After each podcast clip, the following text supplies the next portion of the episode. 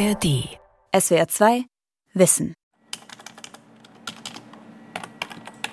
Wir gucken ja immer, das ist ja auch so lustig, oder? Äh, Google ist ja eines der wesentlichen Dinge geworden in, in Wissenschaftspublikationen. Es gibt einen Teil Google Scholar.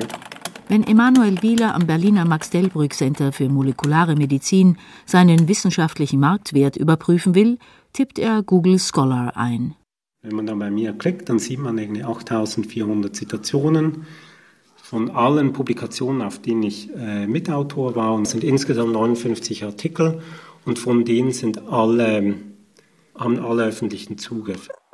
Wielers Artikel sind weltweit kostenfrei abrufbar. Open Access heißt dieses Publikationsmodell in der Wissenschaftsgemeinde. Die Idee dahinter? Wenn Forschende ihre Ergebnisse und Daten jenseits von Bezahlschranken austauschen, kann dies den Weg zu neuen Erkenntnissen beschleunigen. Ein neues Zeitalter mit mehr Freiheiten und etlichen Fallstricken. Open Science Forschung zwischen Transparenz und Datenklau von Ernst Ludwig von Aster und Anja Schrumm. Emanuel Wieler ist promovierter Biochemiker.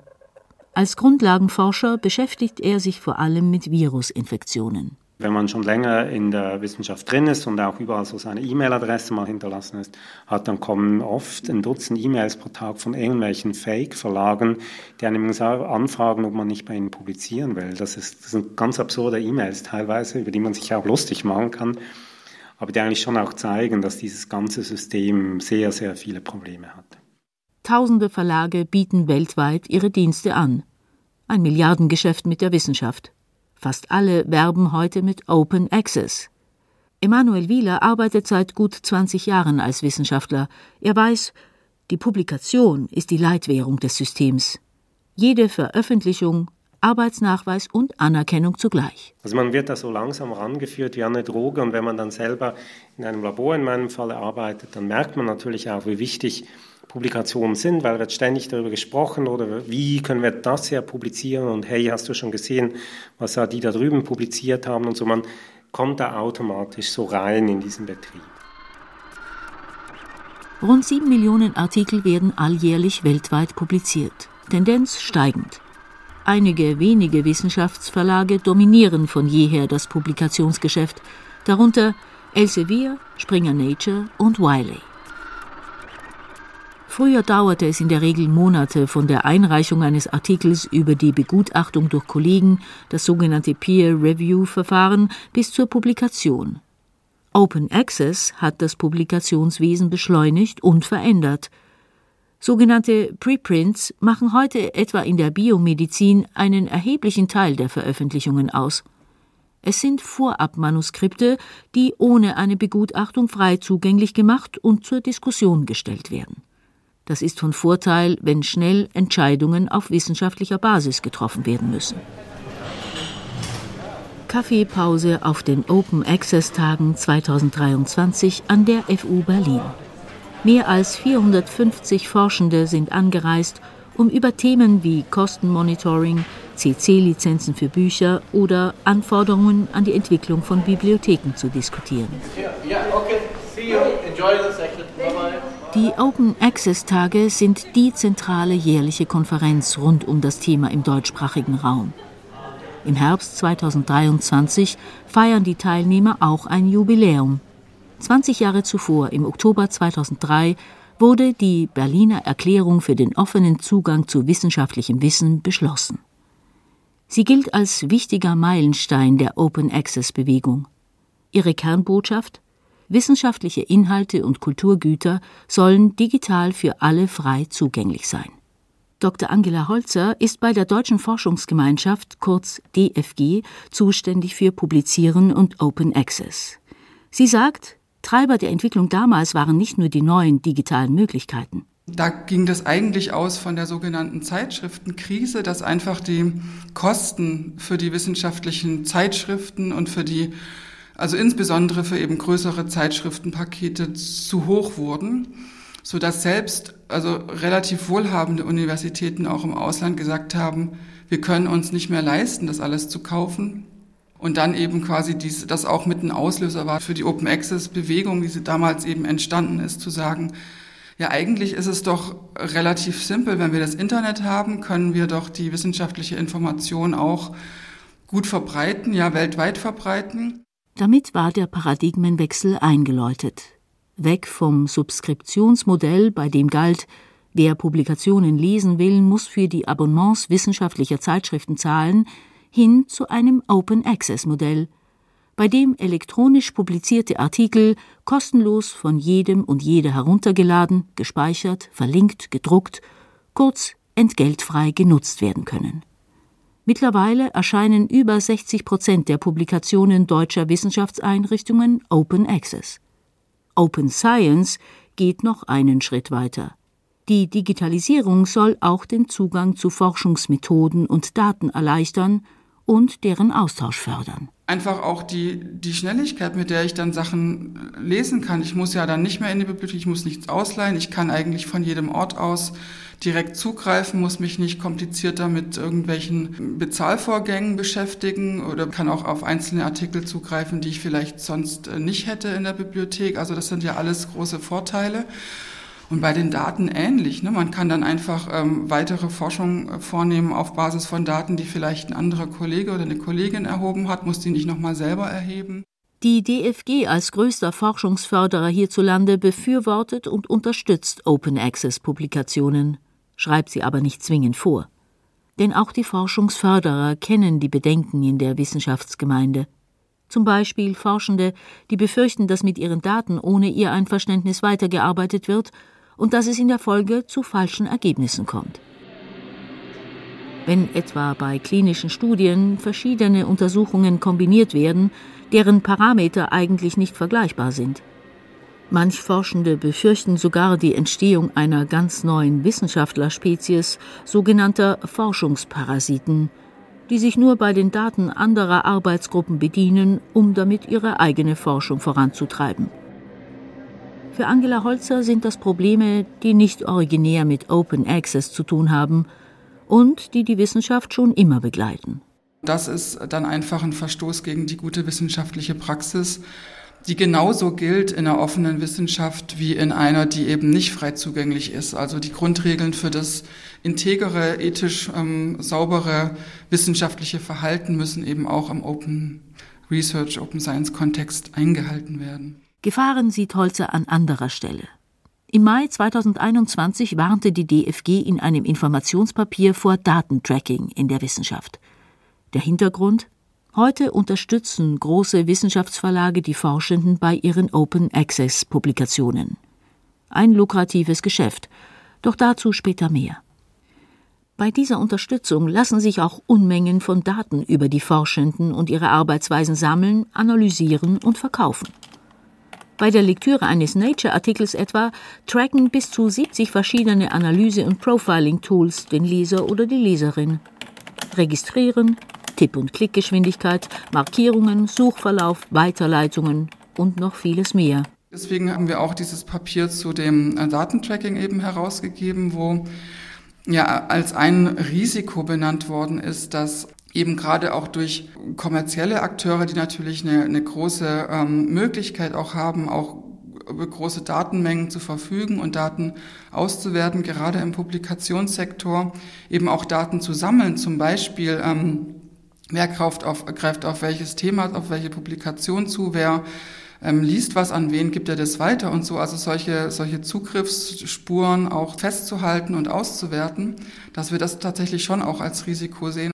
Die DFG warnt, Zitat, das Datentracking leistet potenziell auch dem Datenmissbrauch und der Wissenschaftsspionage Vorschub und kann zur persönlichen Diskriminierung von Wissenschaftlerinnen und Wissenschaftlern führen.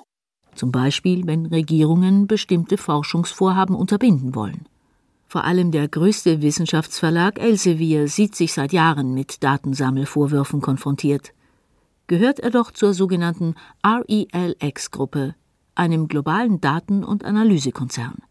In der Firmengruppe werden wissenschaftliche Artikel publiziert, aber auch Datenbanken betrieben sowie Metadaten analysiert und gehandelt. Also Elsevier ist zumindest zu einem Feindbild geworden, wo es wirklich also Boykottbewegungen gab, also dass man da nicht mehr publizieren und vor allem nicht mehr begutachten soll. Also eben kostenlos begutachten für einen Verlag, der mit einem Zeitschriftenartikel mehrere tausend Euro verdient, das ist absurd und das ist klar, dass man da irgendwann mal sagt, ja nee, ist jetzt irgendwie vorbei. Als Wissenschaftler begrüßt Emanuel Wieler die Entwicklung von Open Access und beklagt die dominante Stellung der Verlage. Denn es gibt durchaus Alternativen. Wielers letzte Veröffentlichung etwa erschien als Preprint in Frontiers in Immunology, dem Open Access Journal der Internationalen Immunologenvereinigung. Es gibt schon seit langem jetzt in der Biomedizin diese Public Library of Science oder PLOS. Ähm, die haben auch verschiedene Zeitschriften, in PLOS Biology heißen die oder PLOS Medicine oder ähm, PLOS äh, Neglected Tropical Diseases.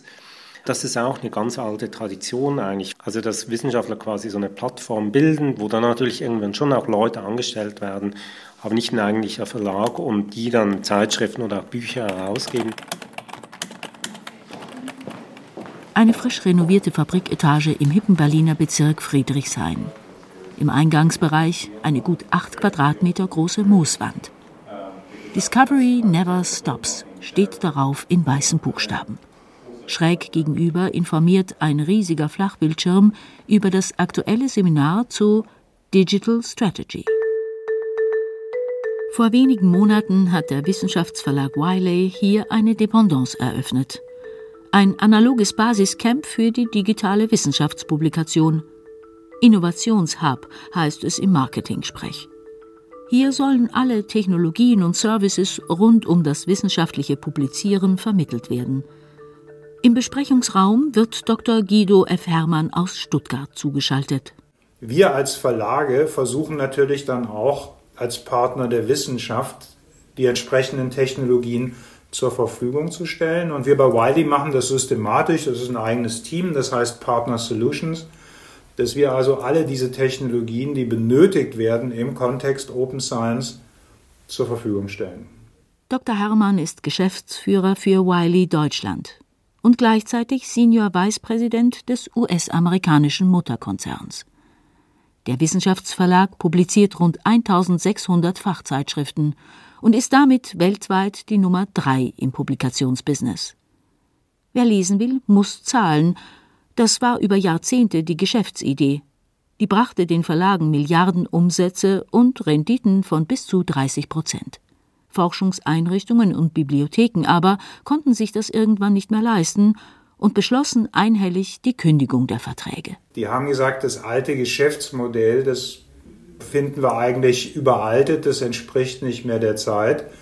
Und wir hätten gerne, dass alle auf die Inhalte zugreifen können, ohne dafür zahlen zu müssen. Doch Open Access, der freie Zugang für alle, wurde nicht zum Sargnagel für das Geschäftsmodell, sondern zum Einstieg in ein neues. Und in dem Zusammenspiel von Autoren, Bibliotheken und Verlage zahlen dann nicht mehr die Bibliotheken für den Lesezugriff, sondern die Autoren sollen dann letztlich für die Publikationsdienstleistung zahlen und alle können kostenfrei lesen.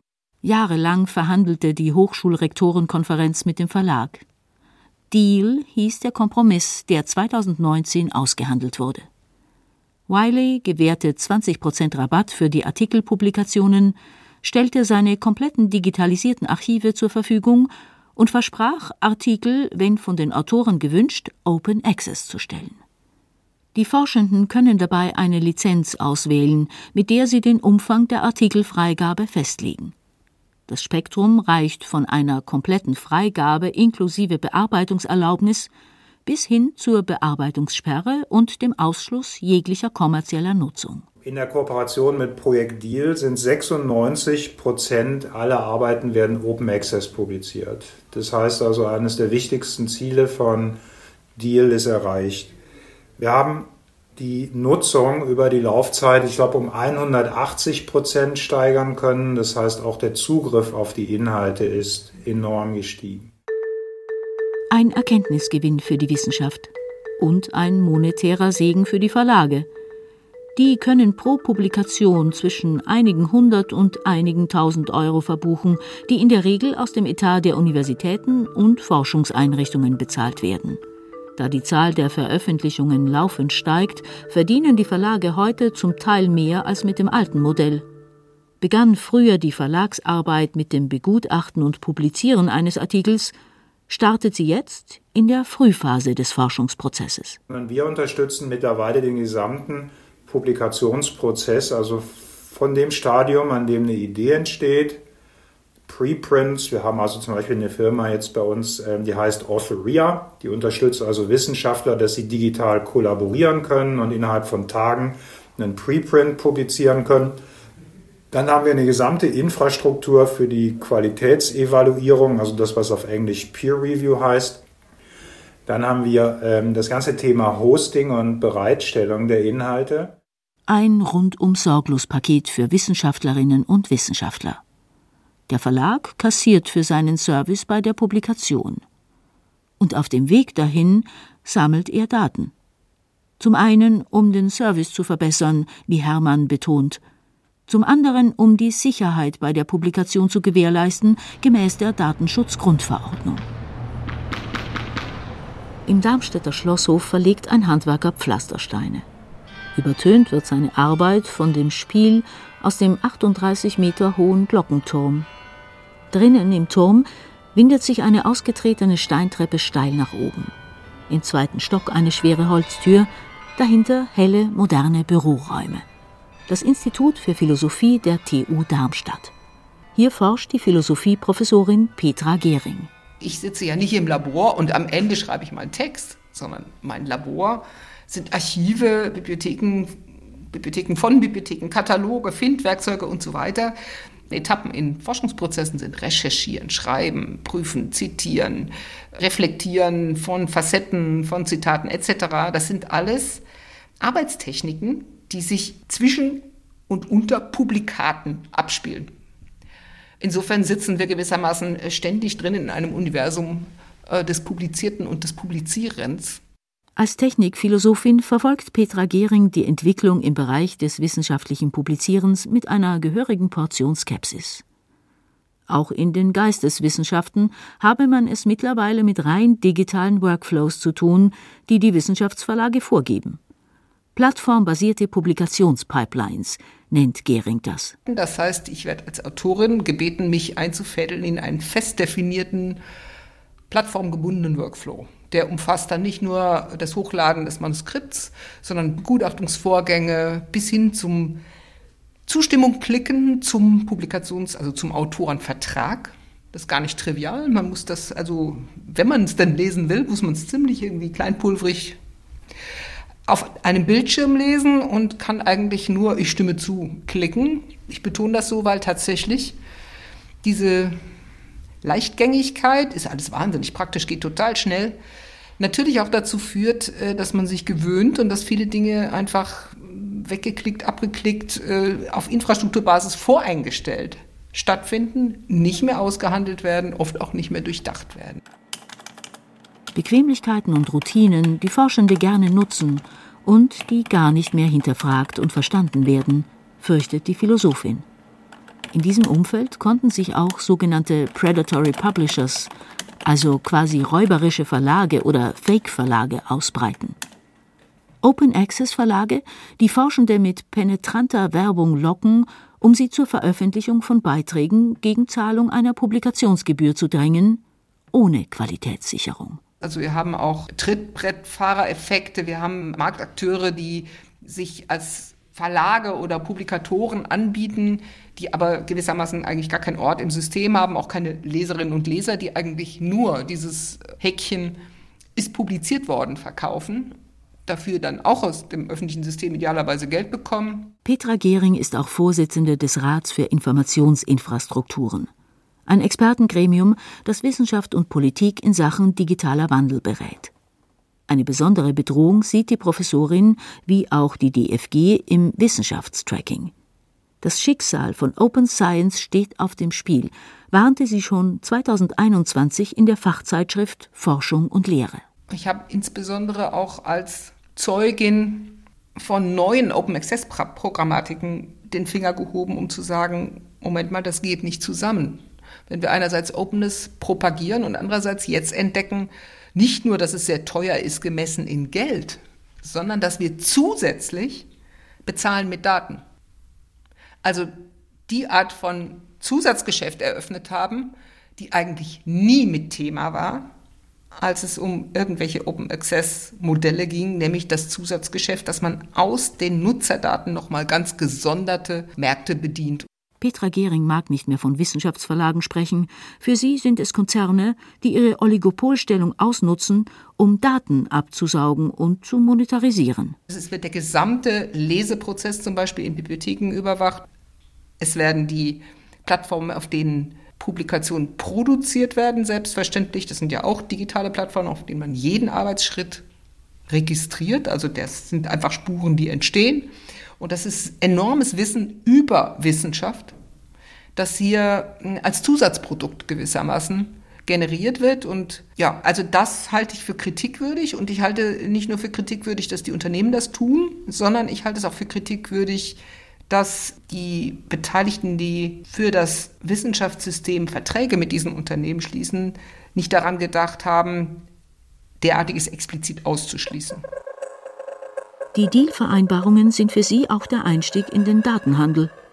Doch ihre Warnungen stießen nur auf wenig Resonanz. Den Aufruf Stop Tracking Science, also Schluss mit dem Wissenschaftstracking, haben bislang erst rund 1400 Forschende unterschrieben. Bequemlichkeit ist ein ganz großes Ding, weil halt als Wissenschaftler macht man immer tausend Dinge gleichzeitig. Dann will man nicht möglichst vermeiden, nochmal etwas obendrauf zu kriegen. Darum entscheiden sich viele Forschende für die vermeintlich bequemen Verlagsangebote, weiß Emanuel Wieler. Die nicht profitorientierten Open-Access-Alternativen sind meist nicht ganz so komfortabel. Deswegen muss das gewissermaßen wie Teil des wissenschaftlichen Trainings sein, dass man den jungen Leuten dann auch zeigt, guck, so geht's. Äh, so kannst du dieses Formular ausfüllen. Hier, nimm das von mir, dann kannst du darauf aufbauen. Weil eben es ist halt so, wenn man einfach nur nach Bequemlichkeit geht, dann wird das so rauskommen, dass halt diese kommerziellen Verlage, die sehr viel Geld haben und sehr viel Geld in diese Systeme investieren, dass halt immer mehr da, da sich ansammelt. Die Verlage arbeiten beständig am Ausbau ihrer Marktmacht, versuchen nicht nur immer mehr Publikationen in ihre Verwertungskette einzubinden, sondern eröffnen auch laufend neue Publikationsfelder. Diese großen Zeitschriftenverlage, die haben auch dann so verschiedene Subzeitschriften gegründet, immer mehr. Also bei Nature gibt es dann irgendwie Nature, das ist so der Gipfel. Und dann sagen die natürlich immer, guckt, ähm, das ist jetzt für Nature, es ist vielleicht nicht, nicht geeignet, eben nicht gut genug, aber geht doch zu Nature Microbiology. Und Nature Microbiology sagt dann, ja, nee, das ist für uns irgendwie nicht genug und reicht das dann quasi weiter innerhalb des Verlages. Ähm, und diese Verlage haben immer mehr so Auffangbecken gegründet man kann ja auch ein bisschen rumschauen in der Welt. Also in Südamerika zum Beispiel ist es so, dass mehr als 70 Prozent aller Publikationen in sogenannten Diamond Open Access Verlagen oder äh, Journalen veröffentlicht werden. Das heißt, das überwiegende wissenschaftliche Austauschsystem eines Subkontinents findet statt ohne irgendwelche kommerziellen Publisher. Ulrich Dirnagel ist einer der bekanntesten Befürworter von Open Access und Open Science. Der Charité-Professor leitet das Quest-Zentrum des Berlin Institute of Health. Ein Institut, das Zukunftswege für die biomedizinische Forschung aufzeigen soll. Man darf ja nicht vergessen, dass nicht nur die wissenschaftliche Leistung von den Wissenschaftlern kommt, sondern auch das Reviewen, die Qualitätskontrolle. Äh, meistens sind die Editoren auch noch die Wissenschaftler. Wir formatieren die Papers. Äh, also im Grunde ist es fast schwierig, sich zu überlegen, was eigentlich die Leistung des Verlags ist. Es wird ja auch gar nichts mehr gedruckt. Open Access und Open Science. Bei jungen Forschenden trifft Dirnagel mit seinem Werben auf große Zustimmung. Allerdings zahlt sich die digitale Offenheit für den wissenschaftlichen Nachwuchs karrieretechnisch nur selten aus. Denn noch immer bringt eine Veröffentlichung bei den großen Verlagen mehr Reputation als eine verlagsunabhängige Publikation. Und dann gucken sie mich groß an und sagen, ja, aber wenn ich das tue, dann, dann werde ich vielleicht kein Professor, weil eben dieses eine Journal ist gar nicht Open Access oder das Veröffentlichen von Nullresultaten ist nicht so sexy wie einen spektakulären Befund veröffentlichen und so weiter. Dirnagel wirkt etwas gequält, wenn er das erzählt. Als renommierter Wissenschaftler kann er es sich leisten, zu veröffentlichen, wo und wie er will. Und was ich dann normalerweise sage, ist, a, ja, das stimmt, B, wenn ihr nicht damit anfangt, dann wird es nie was werden. Also ihr müsst euch irgendwann mal auch mitentscheiden. Und C ist es tatsächlich so, dass sich das akademische System gerade ändert. Und da kann ich auf einige Dinge verweisen, auch Praxis, die wir zum Beispiel an der Charité haben. So werden am Berliner Universitätsklinikum Charité bei Berufungsverfahren auf Stellen Open Access und Open Science Engagement seit einiger Zeit mitbewertet. Wissenschaftler erhalten Zuschüsse, wenn sie ihre kompletten Datensätze mitveröffentlichen. Auch auf der Publikationsseite gibt es ein neues Angebot. Denn die drei Berliner Universitäten und die Charité haben sich zusammengetan zu Berlin Universities Publishing. Und vielleicht fast die beste Idee davon war die zu sagen, ähm, ja, dann machen wir doch einen Verlag auf. Und zwar einen solchen Diamond Verlag, der äh, unsere Wissenschaftler dabei unterstützt, Monographien, also Bücher, aber auch Journale selber zu verlegen sozusagen den, den, den kommerziellen Publisher aus, aus der Gleichung herauszunehmen. Und das Geld, das sonst an die Verlage überwiesen werden muss, selbst zu investieren. Etwa in die Fortbildung der Forschenden in Sachen Open Science und Open Access. Es gibt dafür sehr gute, auch Open Software, solche, solche Sachen zu machen aber die erstmal zu bedienen, zu lernen, zu, äh, da, wie die Qualitätskontrolle geht und so weiter. Äh, jetzt kann man nur hoffen, dass die Wissenschaftler dies dann auch annehmen, weil davon hängt es natürlich am, am Ende ab, ob die Wissenschaftler dieses Angebot annehmen. Die Wiederbelebung einer alten Tradition im neuen digitalen Gewand. Auch Angela Holzer von der Deutschen Forschungsgemeinschaft ist gespannt auf die Entwicklung. Das ist natürlich eine gute also Idee.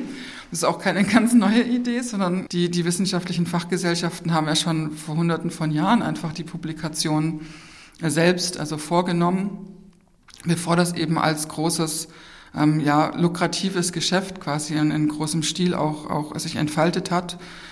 Und ähm, diese Bewegung, also das ist jetzt eine Bewegung, die auch global ist und den so den Diamond Open Access auch in den Vordergrund stellt, das ist auf jeden Fall eine sehr, sehr gute und auch wissenschaftsnahe, ja, wissenschaftsadäquate, also Option. Die nächsten Jahre, wenn nicht Jahrzehnte, werden zeigen, in welche Richtung sich die Wissensgesellschaft orientiert. Bewegen wird sie sich auf jeden Fall. SWR 2 Wissen. Open Science. Forschung zwischen Transparenz und Datenklau von Ernst Ludwig von Aster und Anja Schrumm. Sprecherin Elisabeth Findeis, Redaktion Charlotte Grieser, Regie Günther Maurer. Und hier noch ein Hörtipp. Wie wir ticken. Wie wir ticken. Wie wir ticken. Euer Psychologie-Podcast. Große Gefühle und kleine Abenteuer, Liebe und die Kunst, sich zu streiten. Wie kann Versöhnung gelingen? Was macht Frauenfreundschaften aus? Was hilft gegen das ewige Aufschieben? Solche Fragen beantwortet der Psychologie-Podcast der beiden Podcast-Champions Radio Wissen und SWR2 Wissen. Lebensnah und wissenschaftlich fundiert nimmt euch unser Podcast Wie wir ticken mit in die Welt der Psychologie. Wir fragen, wie Gefühle, Gedanken und Verhaltensweisen entstehen und warum. Wir reden über Sehnsüchte und Süchte, wir klären auf über psychische Erkrankungen, gehen zurück in die Kindheit und wir sagen, wie ihr euch und andere besser verstehen könnt. Wie wir ticken euer Psychologie-Podcast von Radio Wissen und SWR2 Wissen. Alle Folgen findet ihr in der ARD Audiothek.